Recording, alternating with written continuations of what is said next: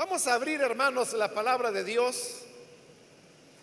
En esta ocasión, en la primera carta a los Corintios, capítulo 5, seguimos adelante con el estudio que estamos desarrollando en esta carta, la primera a los tesalonicenses, y nos encontramos en el capítulo 5, donde vamos a leer el pasaje que corresponde en la continuación de este estudio.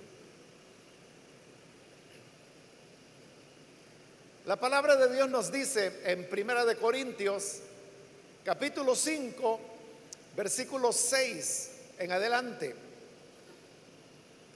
hacen mal en jactarse. ¿No se dan cuenta de que un poco de levadura hace fermentar toda la masa? Desháganse de la vieja levadura para que sean masa nueva, panes sin levadura, como lo son en realidad.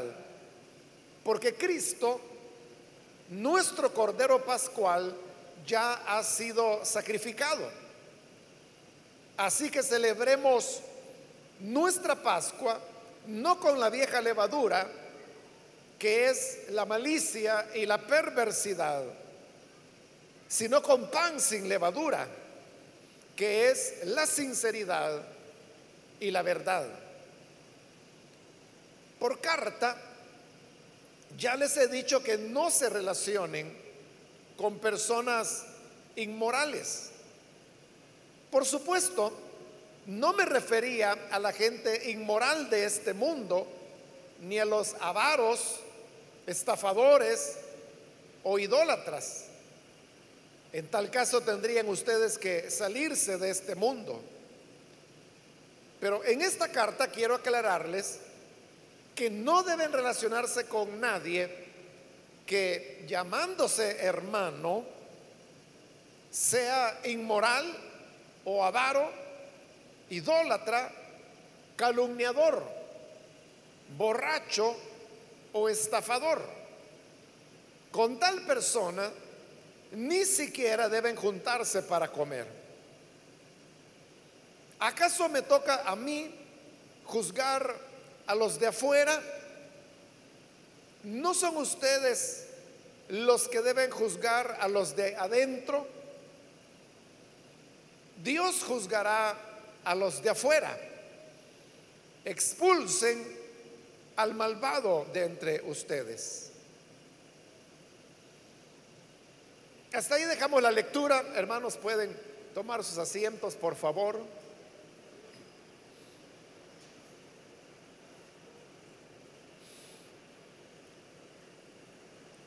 Los versículos que hemos leído son la continuación del tema que Pablo comenzó a desarrollar en los primeros cinco versículos de este capítulo. Y usted recordará que se trataba de un caso de un pecado escandaloso que se estaba produciendo dentro de la iglesia de Corinto y que era ya de conocimiento público.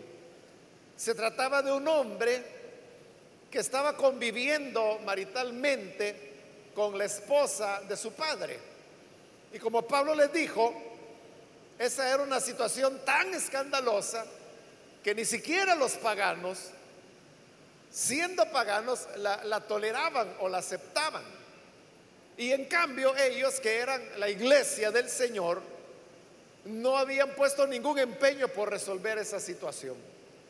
Por eso es que Pablo hace una recomendación y la recomendación es que esta persona, sea entregada a Satanás, es la expresión que él usa, y como lo estuvimos explicando la semana anterior, eso implicaba que el ofensor iba a ser regresado de el reino de la luz del Señor para volver al reino de las tinieblas, del poder de Satanás, con el propósito de que su naturaleza pecaminosa fuera destruida y así él pudiera ser salvo en el día del Señor.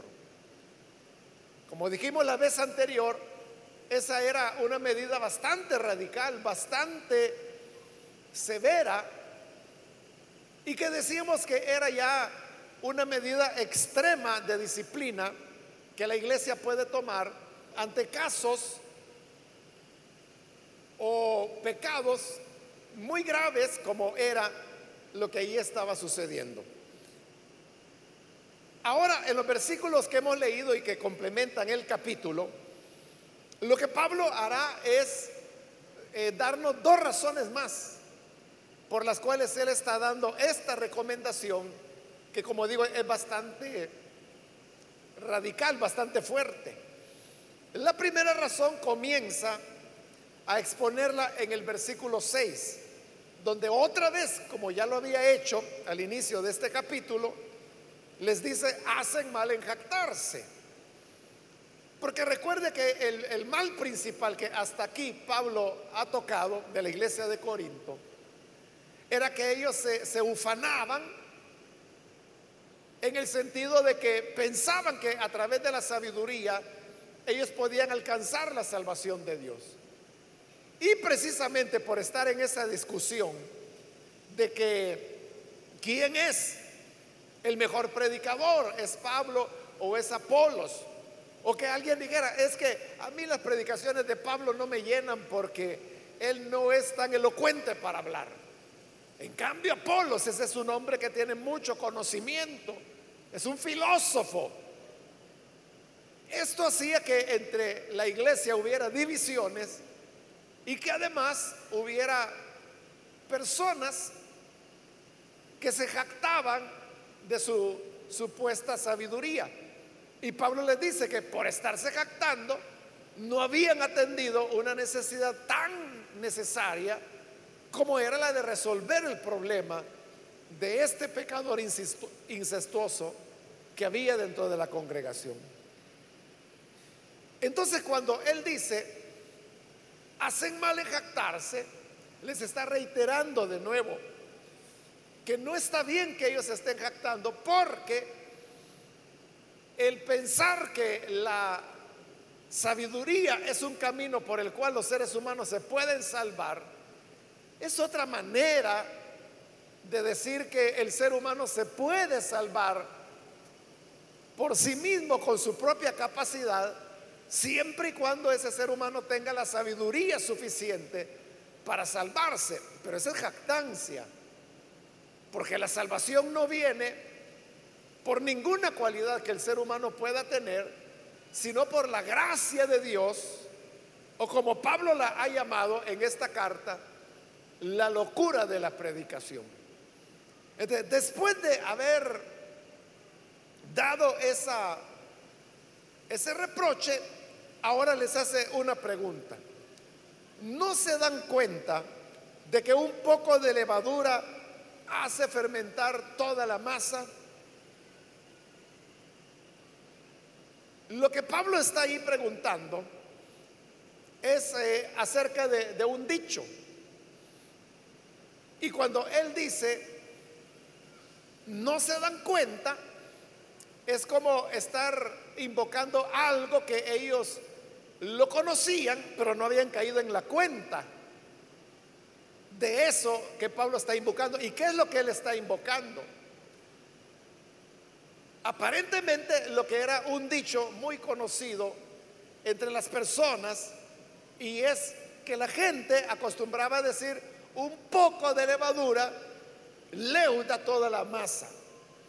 Ese dicho sería un equivalente, hermanos, a otro dicho que nosotros usamos un poco más, y es cuando decimos que una manzana podrida pudre a las demás. Es la misma idea, que una manzana podrida, su pudrición la va a contagiar a las demás manzanas y todas se van a podrir.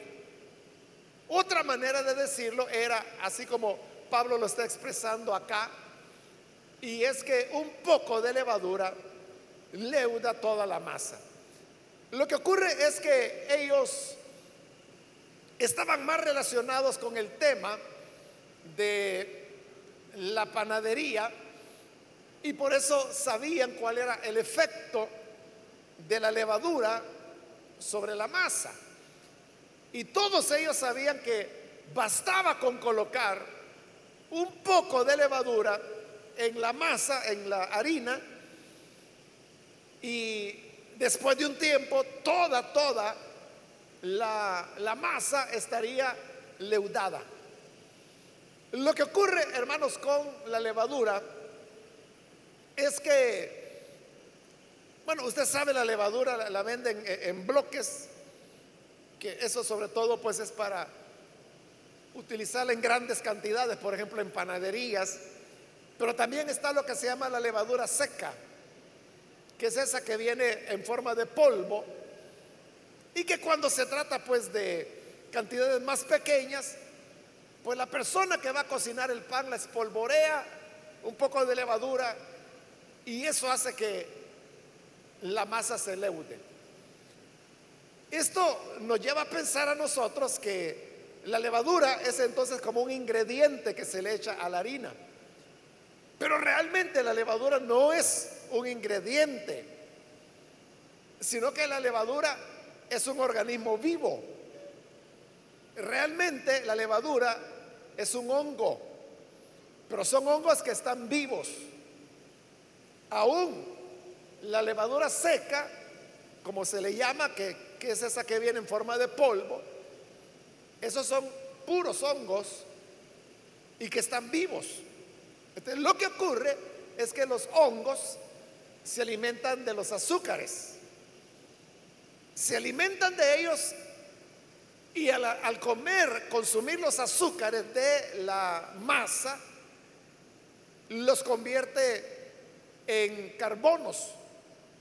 Y a esa transformación que hacen estos hongos, esa es lo que nosotros llamamos leudar. Por eso es que basta con que se ponga un poquito de levadura, porque ella se va a multiplicar sola.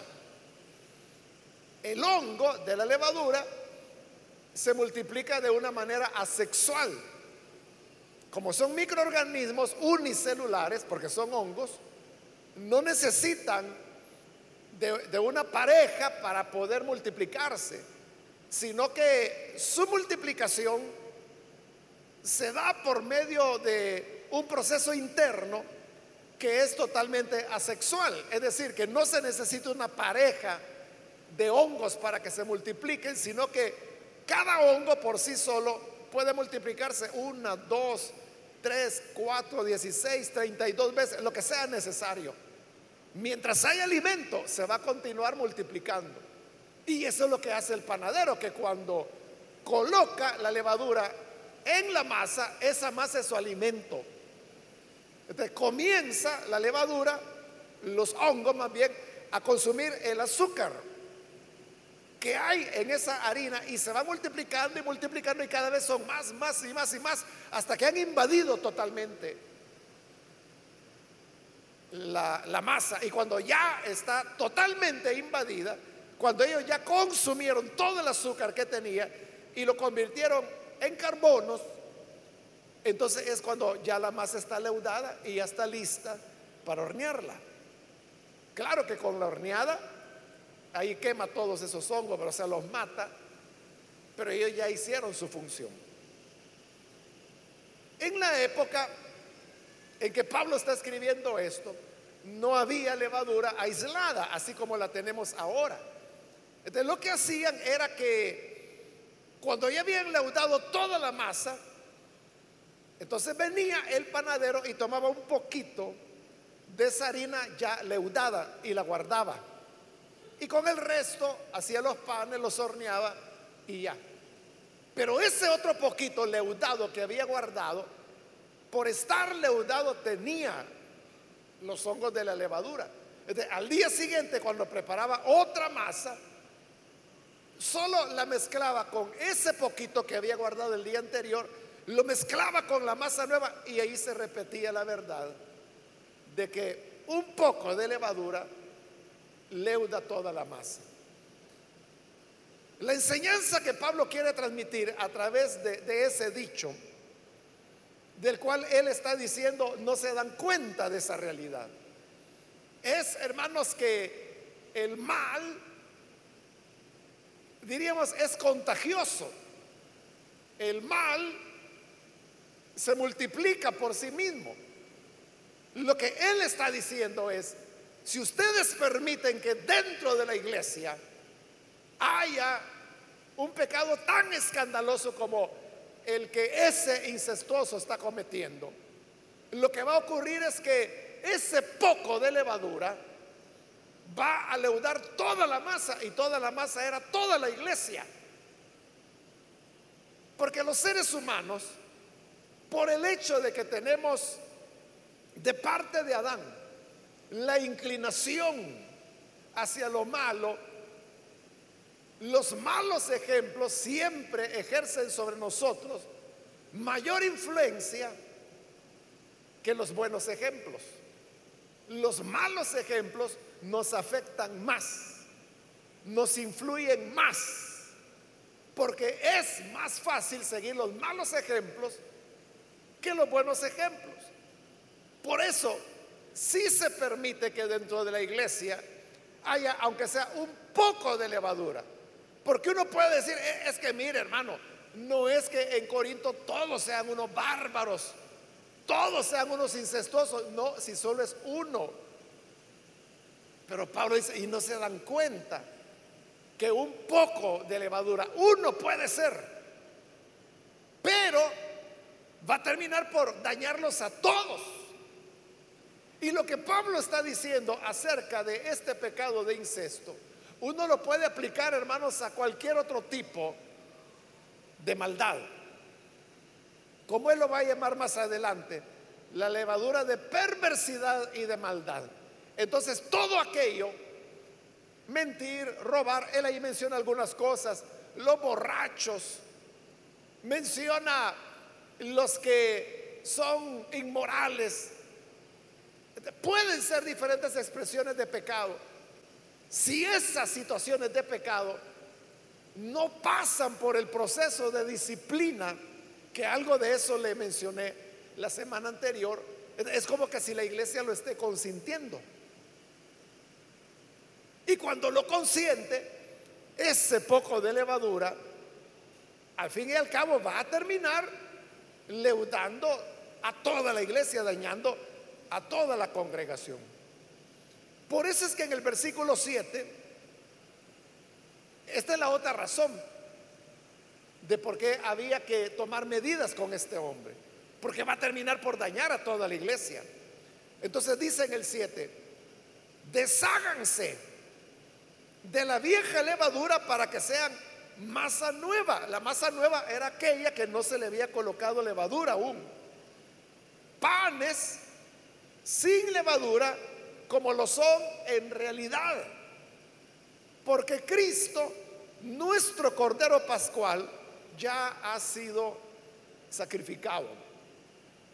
Pablo lo que está haciendo es que está tomando la figura de, de la Pascua, la fiesta de la Pascua.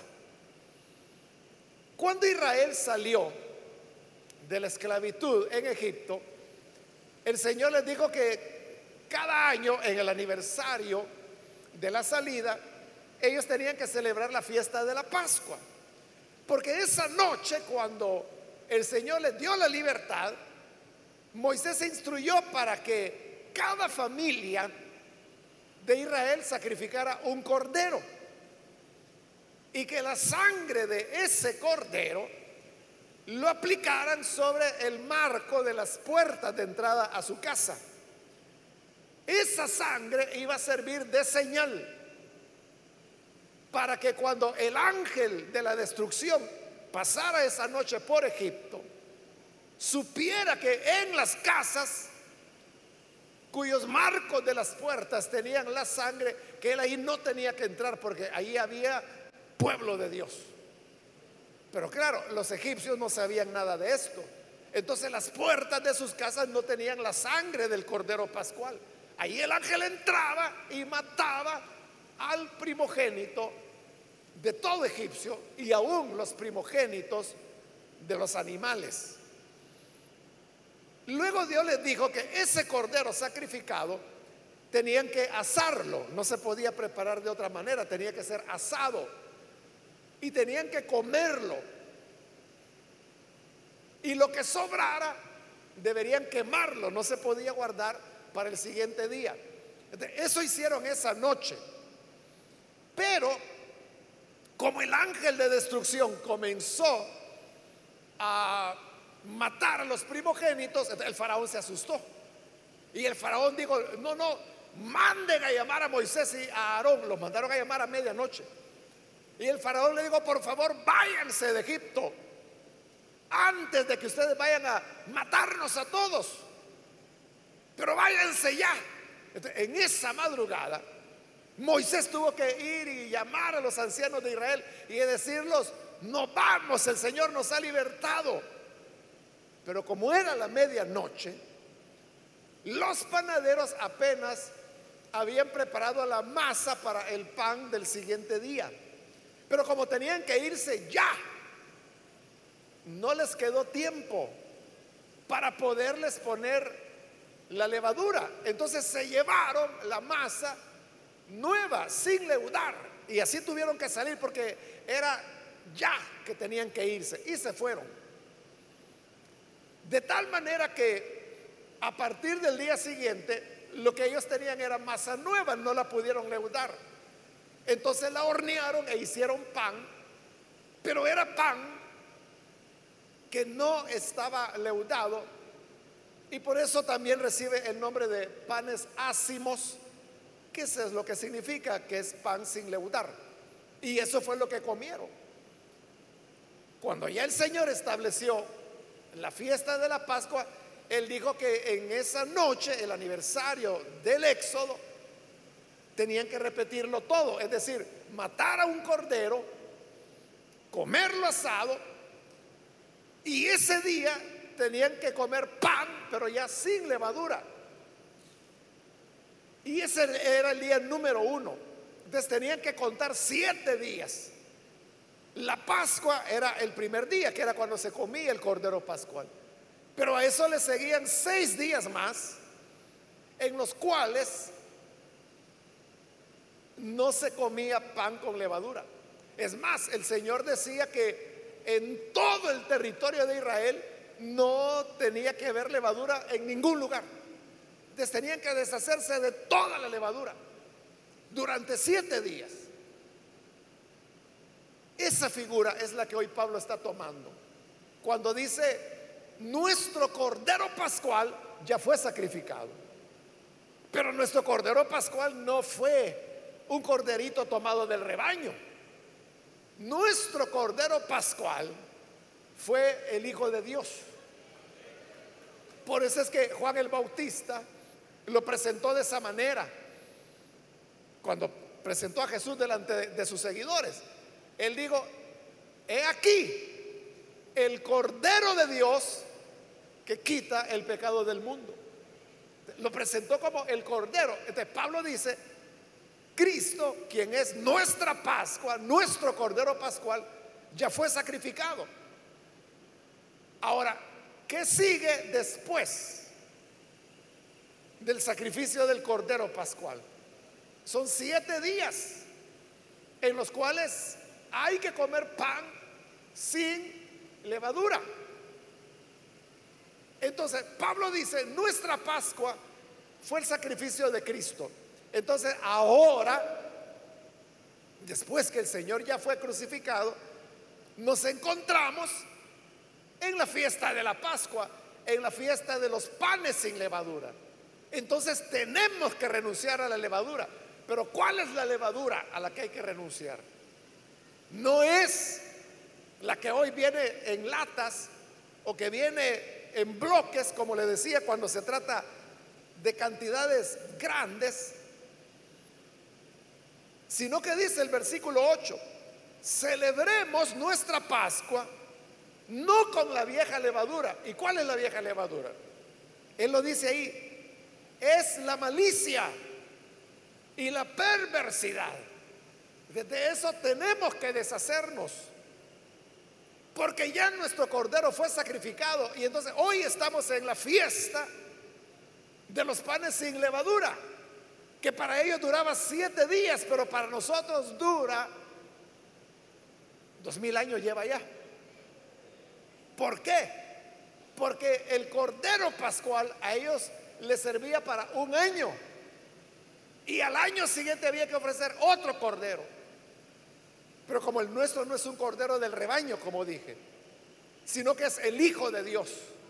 Entonces es una sangre, es la sangre del Dios hombre, que tiene un poder infinito y por eso es que, como dice el libro de Hebreos, no se necesita estar repitiendo este sacrificio porque el Señor Jesús fue ofrecido una sola vez, haciendo con ese solo sacrificio perfectos a los santificados para siempre.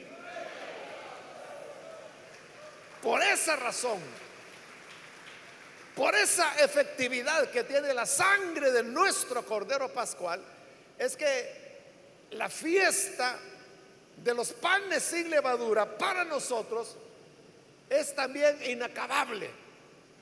Todo el tiempo nosotros tenemos que estarnos desprendiendo de la levadura que ahí Pablo la llama la malicia y la perversidad. Entonces, para Pablo, lo que este hombre hacía era maldad y era perversidad. Pero como le he dicho, no era solamente ese caso particular de un hombre incestuoso. Las faltas podían ser de otro tipo. En las cartas pastorales se hace mención de un hombre que se llamaba Alejandro, que hacía calderos de bronce o de cobre, que eran los metales que se usaban.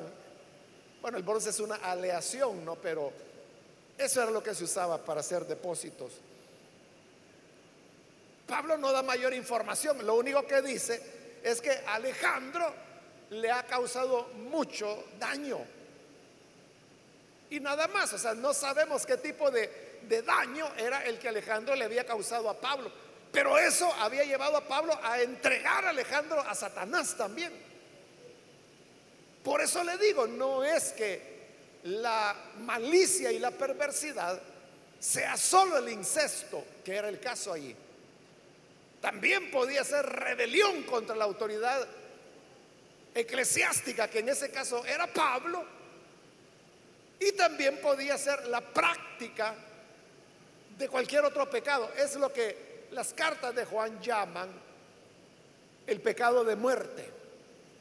El pecado de muerte puede ser cualquier pecado se convierte en pecado de muerte cuando es ya una práctica. Y práctica es cuando ese pecado premeditadamente se comete una, otra y otra y otra vez. Tomemos el ejemplo de este hombre, que Pablo está escribiendo eso por él. No era que él en un impulso y en una locura que le agarró un día, tuvo relaciones con la esposa de su padre, pero luego él dijo, no, qué locura la que hice, me arrepiento. Eso no es práctica del pecado. O sea, él había, habría cometido un pecado, pero no continuó practicándolo. Pero el caso de él, como lo vimos la semana anterior, era de que ellos estaban viviendo juntos como pareja. Eso no era de que en un, en un momento de debilidad él había caído en tentación. Era cuestión que vivían juntos, vivían en la misma casa. Por eso es que Pablo usa la expresión que la tenía por mujer a la esposa de su padre. Esa es la práctica del pecado, que es cuando la persona consuetudinariamente está repitiendo y repitiendo. Entonces, pecado de muerte puede ser el chisme mismo. Pero si una persona acostumbra chismear ahora, mañana, pasado y todas las semanas ahí está chismeando, chismeando, esa es práctica del pecado. Ese es el pecado de muerte. Por el cual, dice la carta de Juan, no pido que se ore. Ya por eso ni oren. Porque es un pecado de muerte. Porque es la práctica del pecado. Entonces, hay gente que, que ahí se anda quebrando la cabeza. ¿Y cuál es el pecado de muerte? Pues yo le respondo, es cualquier pecado, pero que se convierte en una práctica. Ahora, somos llamados a abandonar la malicia y la perversidad. Y al contrario, dice la parte final del versículo 8, que tenemos que ser pan sin levadura, que es la sinceridad y la verdad. Eso de que iban a entregar a Satanás, al incestuoso, Pablo lo ve como un acto de sinceridad y de verdad. La iglesia siempre tiene que apostar por la sinceridad y por la verdad. No tenemos que asolapar a nadie. La sinceridad y la verdad deben ser nuestros valores. De manera que podamos limpiar a la iglesia de la levadura. Si no lo hacemos, ese poco de levadura pudiera ser una persona, terminará leudando toda la congregación. Entonces, para que eso no vaya a ocurrir, tenemos que deshacernos de la levadura vieja.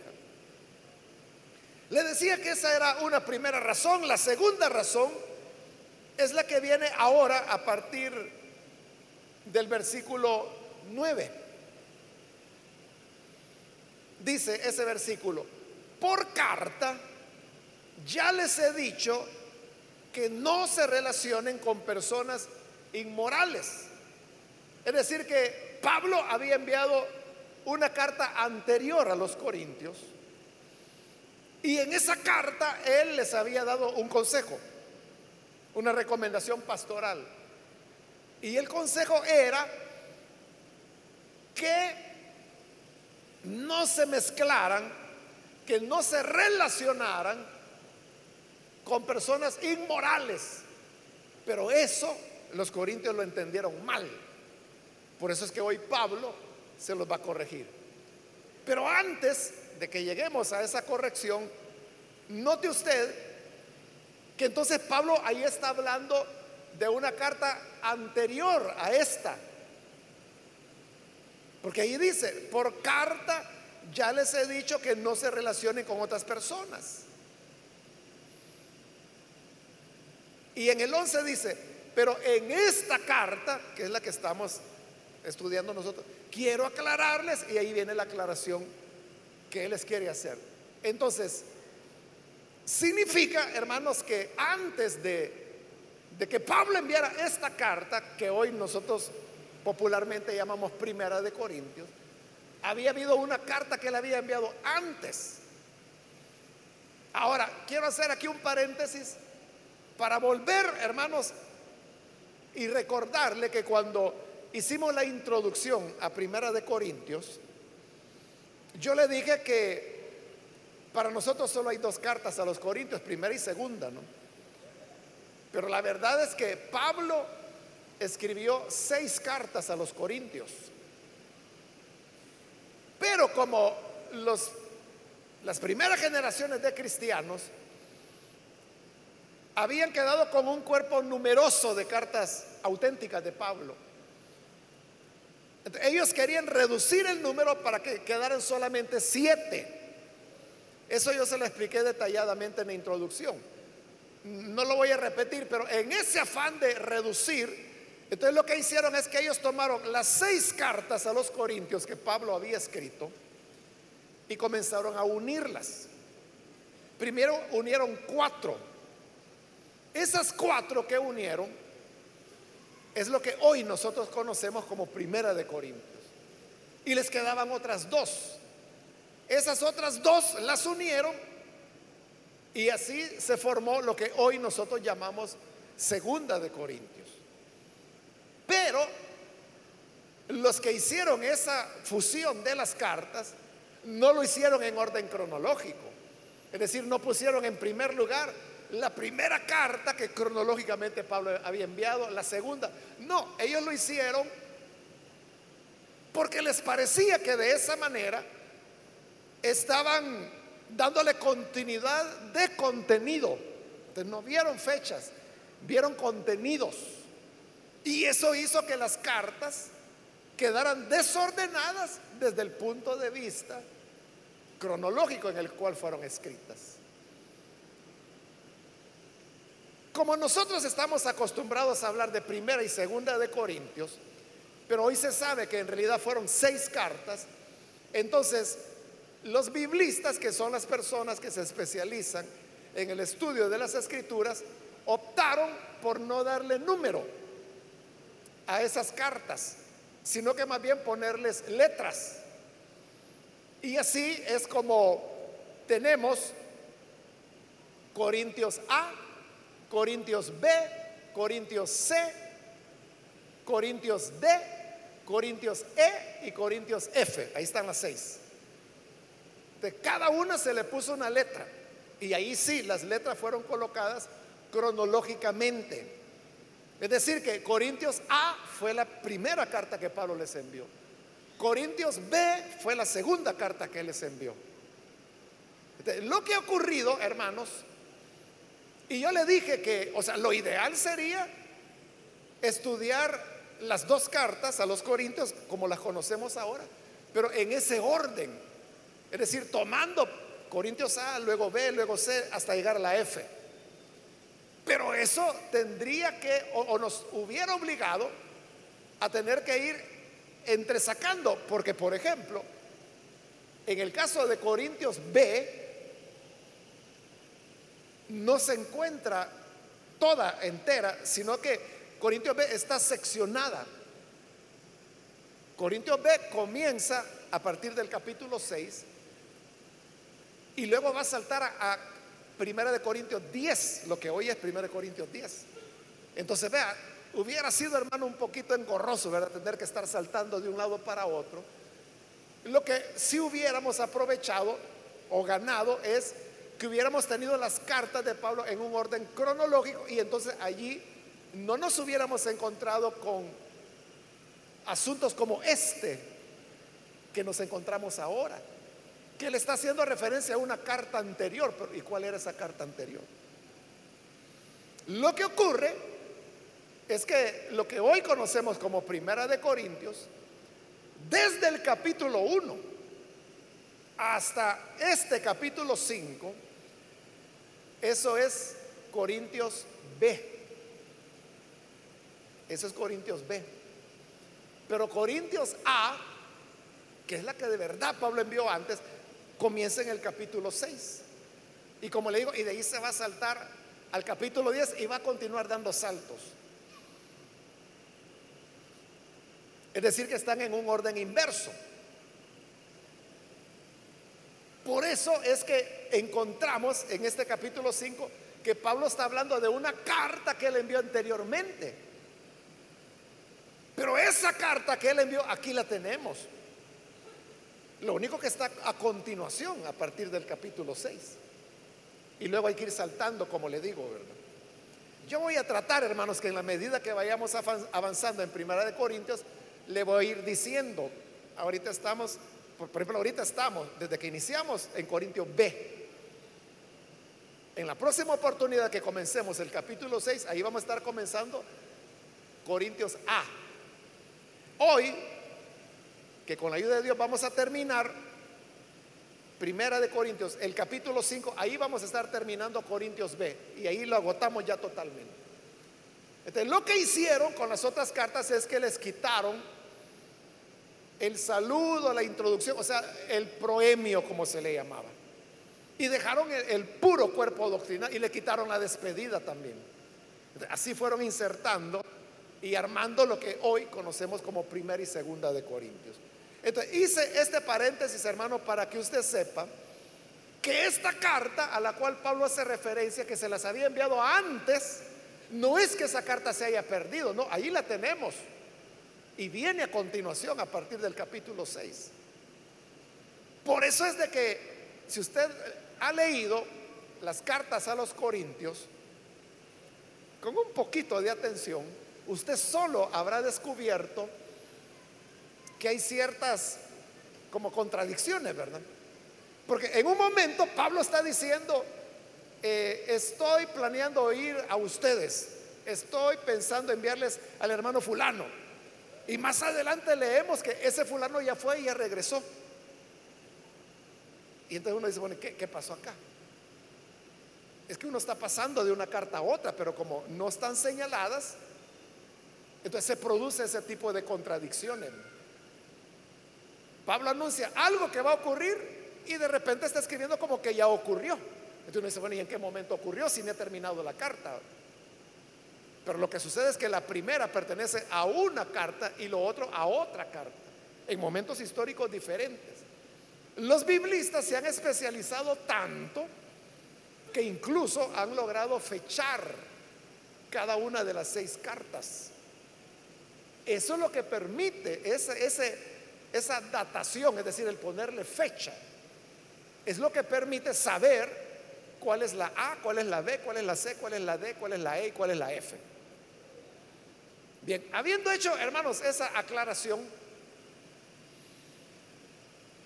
Pablo va ahora al segundo argumento. Y es la aclaración.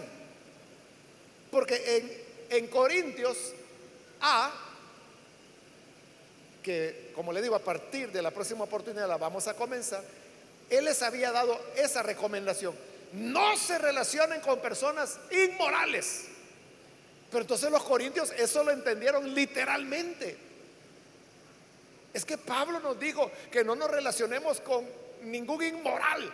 Entonces ya no le querían hablar a nadie. Ya no saludaban a nadie. En la ciudad ya no saludaban a los vecinos. Y si el papá o la familia no eran creyentes, ya no les hablaban. Y decía, es que Pablo nos dijo que no nos relacionemos con inmorales. hoy Pablo quiere aclarar eso y al mismo tiempo usarlo como su tercer argumento para el caso de incesto que se ha dado.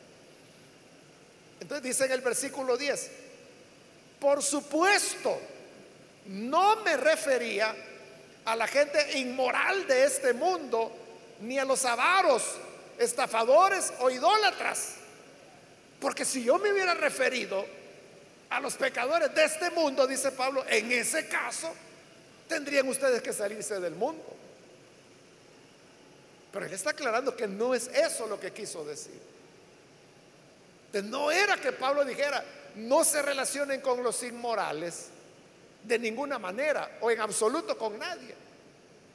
Porque eso no es posible, dice Pablo. La única forma sería que salieran del mundo, que se vayan a otro planeta, que se vayan a colonizar Marte o Venus si usted quiere. Pero no van a poder vivir en la Tierra. Entonces significa, hermanos, que ahí Pablo está dando una enseñanza. Y la enseñanza es que es imposible que nosotros no nos relacionemos con personas incrédulas y que llevan una práctica de pecado pero son incrédulos. Y si uno dice, es que no me voy a meter con ellos, estaríamos igual que los fariseos, que no comían con pecadores, no les hablaban a los publicanos y pecadores. Lo contrario de lo que Jesús hizo.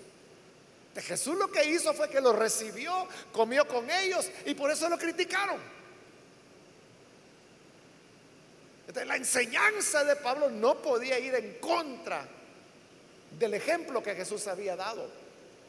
Y por eso es que él está aclarando, hermano, yo no les dije que no se relacionaran con los inmorales de ninguna manera, porque entonces tendrían que salir del mundo, tendrían que tomar un cohete espacial. A veces los creyentes entienden así las cosas. Entonces dice, es que mire, yo no quiero trabajar ahí porque fíjese que tengo una compañera que es impía. Entonces yo quiero, aunque sea de barrer, hermano, deme ahí en la iglesia, pero ahí por lo menos voy a estar solo con creyentes. De gracias a Dios que tiene una compañera impía y quiera Dios que no solo tenga una. Ojalá que usted sea la única luz en medio de 100 impíos, compañeros de trabajo, para que así usted pueda ser luz de esas personas. Pero hay gente que no quiere eso, sino que, que lo que quiere es estar solo en una burbuja evangélica, relacionarse solo con creyentes, solo con santos y al que es mal, hablado, yo no me meto con él. Con el que es borrachito, yo no me meto con él. Y entonces, ¿quién los va a alcanzar a ellos para Cristo?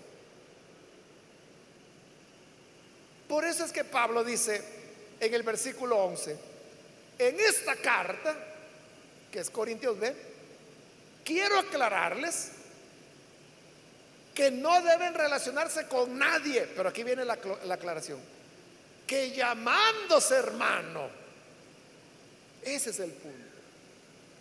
No se relacionen con aquellos que llamándose hermanos, sea un inmoral, o avaro, o idólatra, o calumniador, o borracho, o estafador. Es decir, el problema no es que una persona sea avara, inmoral, borracha, estafador. Ese no es el problema. El problema es que diga que es creyente y que practique cualquiera de esas cosas. De eso, dice Pablo, es que yo pedí que se guardara Y ahí lo reafirma al final del versículo 11. Con tal persona ni siquiera deben juntarse para comer. Es decir, que si su vecino es un incrédulo, y usted sabe que es un adúltero. Y un día le dice, mire, vamos a comer, le invito a comer. Y usted sabe que quien va a estar ahí no es la esposa de él, es la amante. Entonces usted dice, ¿qué, ¿qué, hago? ¿Voy o no voy? Como creyente, la Biblia dice que somos luz en medio de las tinieblas, entonces tengo que estar apartado de la luz. La pregunta es, ¿y él qué? ¿Ese es su vecino qué? dice que es evangélico o dice yo soy nada. No, no, él dice que es nada. Entonces vaya. Pero el amante. Por eso, para que usted tenga oportunidad a través de su conducta de evangelizarlos y que ellos abandonen su pecado. Porque él mismo está diciendo que no es nada, no es nadie. El problema es con el que dice que es creyente. Eso es lo que Pablo está diciendo ahí. Quiero aclararles que no deben relacionarse con nadie que, llamándose hermano, sea inmoral, avaro, idólatra, chismoso, hipócrita, cualquiera sea el pecado. Con el tal, dice, ni siquiera vayan a comer. ¿Por qué razón? Porque se trata de una persona que pretende ser creyente, que pretende ser parte del cuerpo de Cristo. Y si nosotros a esa persona la tomamos así con toda tranquilidad, como que si nada pasa, el mundo verá. Y es lo que Pablo les dice en el caso del incestuoso, que eso ya era del conocimiento público. Entonces la gente decía, miren, ese grupo que se hace llamar cristianos, tienen costumbres raras porque le quitan la mujer a su papá. Eso sí que no tienen límite de nada. Pero ya no estaban hablando de un hombre, estaban hablando de la iglesia. Y como seguían comiendo con él, seguían tomando la cena del Señor con él. Entonces la gente veía que eran la misma cosa. Por eso es que Pablo, haciendo la aclaración de la carta que les había enviado anteriormente, aprovecha para remachar su idea. Hermano, lo que yo les quise decir fue que no se junten con nadie que diciéndose hermano sea malo, sea un pícaro, sea un pecador. Y como era exactamente eso lo que estaba ocurriendo con ellos. Ellos se andaban cuidando del jefe porque le gusta la cerveza. Se andaba cuidando de la vecina porque es una gran chismosa. Pero la diaconisa, que era más lengua larga, no había problema porque como era que diaconisa. Pero Pablo dice, es lo contrario. Es lo contrario. Si se dice creyente y es chismosa, ni coman con esa persona. No se relacionen con ellas. No sé si me estoy dando a explicar, hermanos. Entonces, si un día a, usted le dicen, eh, mire, ¿y usted por qué estaba? Yo lo vi un día eh, que estaba comiendo ahí con otros hombres y ellos estaban tomando cerveza. ¿Y usted por qué estaba ahí? Por eso. Por eso, porque son incrédulos. Porque hay que presentarles, hay que darles testimonio de la fe. Porque están en tinieblas y necesitan de la luz que Cristo ha puesto en ti. Eso es correcto. Eso es correcto. Pero si hay alguien que dice que es hermano y está en la iglesia, pero que es fanático, le encantan las regias, con él hermano nunca se vaya a sentar en una mesa. No vaya a relacionarse con él. Es lo que Pablo está diciendo. Entonces mire cómo son las cosas. Que yo vaya con amigos incrédulos. Yo puedo estar sentados en la mesa donde ellos, como son incrédulos, se están echando su cerveza con la comida. Yo puedo estar ahí, ahí no hay problema. Pero si hay alguien que dice que es hermano y quizás viene con su uniforme de diácono y se va a echar una regia, allí no puedo estar. uno diría, bueno, que no es lo contrario. Porque este por lo menos está en la iglesia, que ellos son paganos. No, no, no, dice Pablo. Es que si tú estás sentado, la gente sabe que él va a la iglesia, entonces va a pensar que la regia, por eso pidió regia, para que alcance para los dos. eres tú el que sale afectado y no tanto tú, la iglesia. Pero cuando estamos con los incrédulos, lo que estamos haciendo es lo que Jesús hizo. Recibir y comer con los pecadores. Entonces, en el 12, aquí ya Pablo va a cerrar su, su enseñanza y dice, ¿acaso me toca a mí juzgar a los de afuera? ¿No son ustedes los que deben juzgar a los de adentro? Ahí Pablo lo que les está planteando es, ¿con qué cara yo voy a estar juzgando a la gente de afuera? Diciéndole, es que son unos pervertidos, son unos bárbaros, son unos sinvergüenzas, son unos chismosos a los de afuera. Y aquí adentro está lleno de chismosos, bárbaros y pecadores. E, entonces la gente va a decir, mire, en lugar de estarnos insultando a nosotros, ¿por qué no le dice a sus hermanitos primero que se corten la lengua? La gente tiene razón en eso. Y es lo que Pablo dice. No tengo derecho a juzgar a los de afuera si no estoy juzgando a los de adentro. antes de decir y señalar a los que están afuera, es que fuman marihuana, usan drogas. O sea, si aquí hay hermanitos que todavía se dan los toques, primero tenemos que comenzar por nosotros mismos, adentro para poder tener moral de exhortar a los de afuera. Entonces, de los de afuera, dice Pablo, ustedes no se preocupen, porque dice en el versículo 13, Dios juzgará a los de afuera. Con los de afuera, usted no se preocupe, que hay un juez que lo va a juzgar.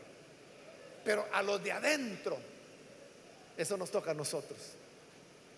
Por eso es que Jesús normó allá en Mateo capítulo 18 los procedimientos de cómo se deben hacer las cosas. Y reafirma que como Dios se va a ocupar de afuera, nosotros ocupémonos de adentro.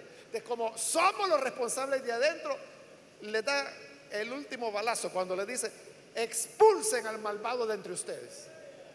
Ahí les expuso ya tres razones de por qué tan severo. Oiga lo que está diciendo. Expúlsenlo de entre ustedes, sáquenlo de la iglesia y no vayan a relacionarse más con él. O sea, no era posible que fuera expulsado de la iglesia y que después alguien ahí presumiendo de santidad llegara y le dijera, ay hermano, ¿cómo siento? ¿Cómo lo trataron en la iglesia? Qué mal, pero mire, yo siempre lo voy a amar, aunque usted ya no puede llegar a la iglesia, siempre vamos a ser amigos, se lo va a llevar el diablo por andar contemplando la levadura. Eso, eso es lo correcto que hay que hacer, hay que expulsarlo para sanidad de la iglesia. ¿Por qué cree usted que cuando en alguna parte del cuerpo surge una, una gangrena? ¿Qué es lo que los médicos hacen? Cuando ya hay gangrena, solo hay una salida. Hay que cortar el tejido dañado. Y si ya la gangrena avanzó a algún nivel, ya no es solamente parte del tejido, a veces tiene que ser el miembro completo. Un pie, una antepierna, un antebrazo, una mano. Pero hay que salvar a la persona que si no se corta, la persona morirá. Por eso es que en las epístolas pastorales dice, hablando del pecado, dice que carcomerá como gangrena. hay que cortarlo, si no, eso va a avanzar, avanzar, avanzar y avanzar la iglesia, nosotros tenemos que cuidarlas, hermanos. Siguiendo otra vez, le digo, los procedimientos que establece Mateo 18. haciéndolo de esa manera, vamos a conservar la salud de, la iglesia del Señor. Entonces, aquí, hermanos, con este versículo, ahí termina lo que sería Corintios B. Lo que seguía era ya los saludos de despedida. O sea, hasta ahí llegaba la carta y ahí Pablo se despedía, pero esa despedida la quitaron para poderla fundir con la otra que viene, que es Corintios A. ahí cerramos lo que sería una de las seis cartas que Pablo envió a los Corintios. Ahora, las enseñanzas, hermanos, que, que hemos aprendido en esta ocasión, pues yo creo que está más que claro, ¿verdad? Un poco de levadura leuda toda la masa. Entonces, si Cristo, quien es nuestro Cordero Pascual, ya fue sacrificado, hoy celebremos la fiesta con panes sin levadura, sin la levadura de malicia y perversidad, para cambiarla por la levadura de verdad y de justicia. Vamos a cerrar nuestros ojos y vamos a inclinar nuestros rostros. Padre, gracias te damos por cada persona que a través de los medios ha escuchado esta palabra y hoy abre su corazón para entregar su vida a ti. Te rogamos, Padre, que les perdones, que les des vida nueva, de tal forma que puedan servirte, amarte,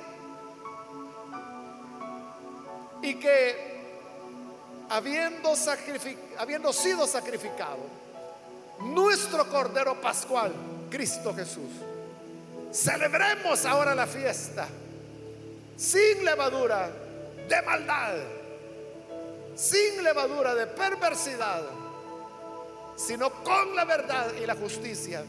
Y así poder estar dando honor a tu nombre, honor grato ante tu presencia. Ayúdanos a vivir siempre así y ayúdanos a trabajar por la salud de tu iglesia. En el nombre de Jesús te pedimos estas cosas. Amén.